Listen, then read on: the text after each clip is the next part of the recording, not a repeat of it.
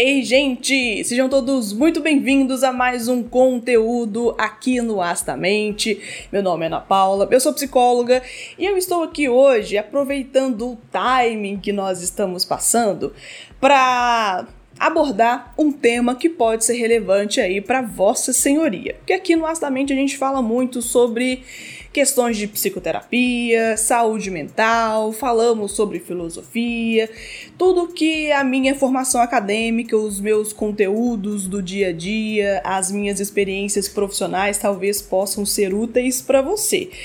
E tentando abordar essa questão da relação terapêutica que é envolvida por conhecimento da vida do profissional, do psicólogo, da psicóloga, como lidar com esse saber, principalmente quando é uma questão que tá calorada, bastante acalorada. Esse vídeo está sendo gravado em outubro de 2022, saindo aqui já do segundo turno das eleições presidenciais aqui no país que é um momento que, se você não está aí vivendo debaixo da terra, ou se você não está vivendo em completo isolamento de informações ou negligenciando muita coisa, passamos por algumas situações de bastante conflito, certeza que ainda vai ter bastante coisa, muita coisa para juntar, muita coisa para é, tentar conciliar ao invés de separar, de segregar. Eu sei, você sabe,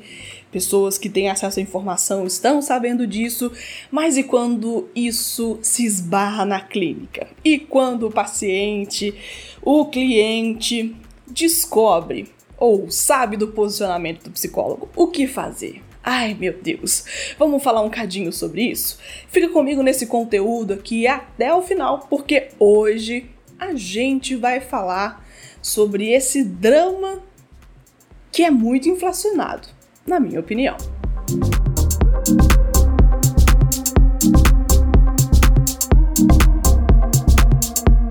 Bem, gente, a gente tem aqui no canal algumas playlists. Uma dessa playlist, certamente você vai encontrar lá vários conteúdos falando sobre temas parecidos com esse, tirando dúvidas sobre psicoterapia, falando sobre o setting terapêutico, sobre o vínculo paciente e cliente, sobre situações que nem todo mundo fala nas redes sociais, aqui mesmo na plataforma. Então, se você tiver interesse, sai aqui investigando, ouvindo outros conteúdos, vendo outros conteúdos que certamente você vai aprender um cadinho mais com esses bastidores que fazem toda a diferença para quem está fazendo psicoterapia. O que fazer quando a gente descobre o posicionamento político do nosso psicólogo, da nossa psicóloga e não é exatamente o que você esperava?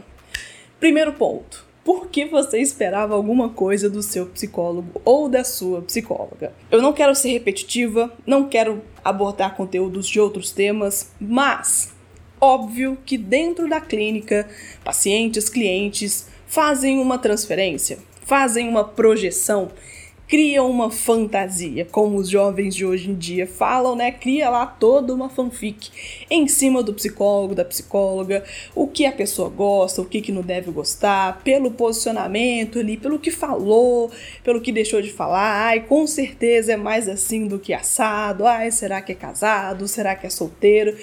Já cria umas fanfics, cria ali também alguns desejos, algumas expectativas que o psicólogo não tem obrigação de lidar ou de cumprir com essas metas que você estabelece.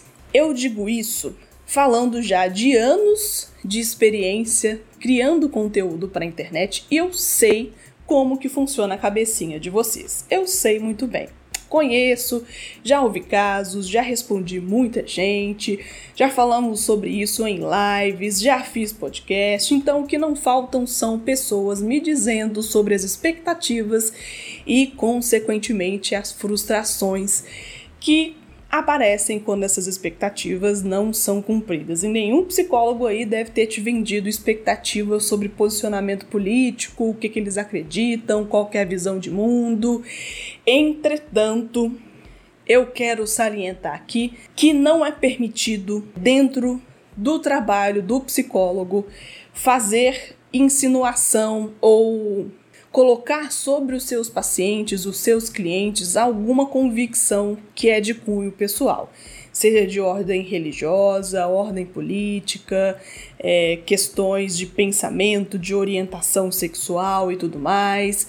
Nenhum profissional pode induzir ou fazer uma pessoa ficar em convicção de algum pensamento só porque ele ou ela acredita naquilo, sabe? Nosso trabalho não é ser cabo eleitoral de ninguém dentro da clínica, de ninguém dentro dos hospitais, de ninguém nas escolas, de ninguém em nenhum lugar onde psicólogo é contratado. Isso é contra o código de ética, tem vídeos aqui também no canal falando sobre isso, sobre as impossibilidades do profissional de psicologia e essa é uma delas. Nós não podemos tentar convencer alguém das nossas convicções na ação da nossa atuação profissional.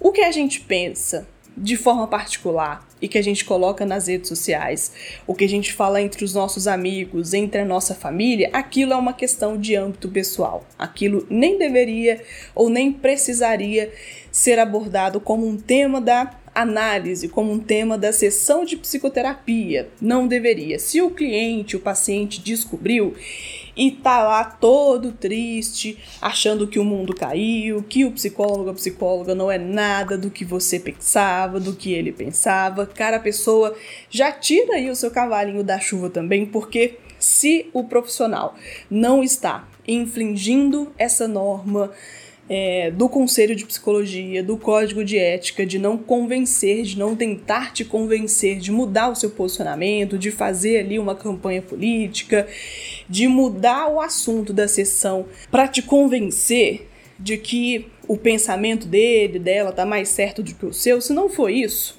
sabe? O que a pessoa pensa ou não, o que ela faz ou não da vida dela, não tem nada a ver com o serviço que ela presta a você seja ele gratuito ou não, seja ele 400 reais a sessão, ainda assim nenhum paciente tem o direito de questionar essas questões pessoais de cunho pessoal, até porque eu duvido que faça a mesma coisa com outros profissionais que prestam serviços, sei lá, você não pergunta pro dentista, né? Você não pergunta Imagino que você não pergunta pro seu médico, clínico geral, ah, você votou em quem? Qual que é o seu pensamento político? Você é de direita você é de esquerda? Ou você é nulo, neutro, igual detergente? O que, que você é? Sabe?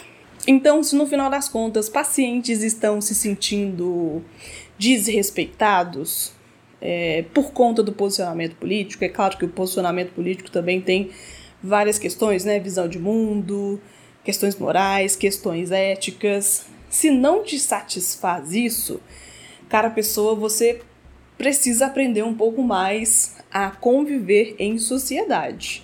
A gente não vai conviver sempre com pessoas que pensam da mesma forma que a gente.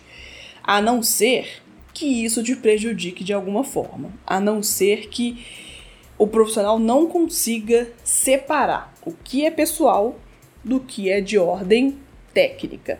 E isso é uma das principais confusões que podem acontecer, eu sei. Por isso que nós, como profissionais, precisamos de estar atentos, com terapia em dia, com supervisão, continuar estudando, para não perder esse tato, para não perder o bom senso.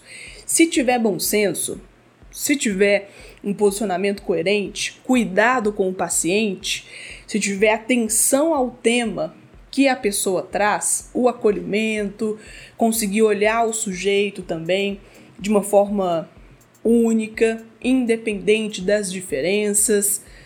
O processo pode ocorrer naturalmente, normalmente, assim como deve ser em qualquer lugar do mundo. E aí, se for um posicionamento muito ruim, que você fala assim, cara, a pessoa acredita em algo que fere a minha existência, a pessoa acredita em algo que desmerece o jeito que eu sou. A pessoa acredita que pessoas como eu têm que ser uh, violadas, têm que ser mortas, têm que ser presas, sabe? Se for esse tipo de convicção que você se sente desrespeitado, que você sente que é, a sua vida está sendo posta em questionamento, que você não se sente confortável, você não se sente bem, quem sou eu também para te julgar? É uma escolha pessoal. você pode mudar também de profissional, pode procurar outro que você não saiba qual que é esse posicionamento ou que você não sinta que tenha interferência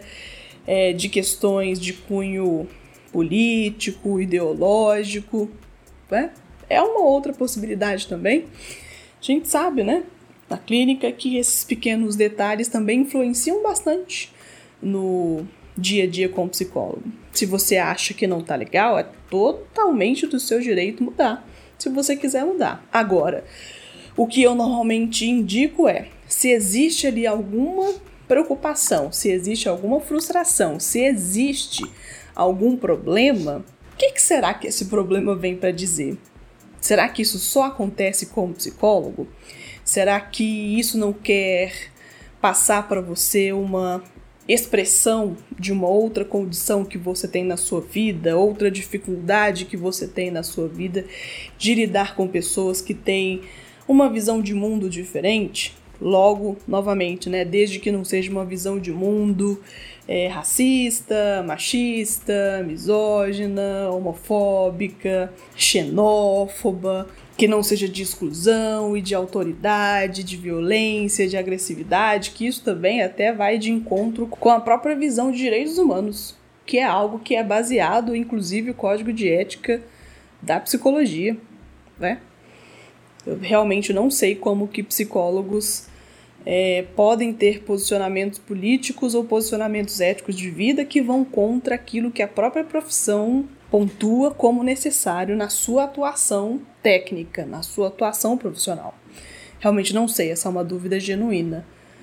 Mas voltando para o ponto, você pode continuar e ver o que vai acontecer, você pode continuar e falar sobre isso em terapia e ver o que vai acontecer, você pode sair da terapia também e procurar outro profissional, mas não fique sem atendimento se isso é importante para você. Né? Não fique desguarnecido, não fique desacompanhado se isso faz diferença para você. Essa é a minha indicação, como sempre. Né? Se, mesmo se for com o mesmo ou com outros profissionais, não deixe de cuidar de você, porque saúde mental vai continuar aí. Ela tá pouco se lixando, né? Se você teve um bom motivo ou não para parar com a terapia.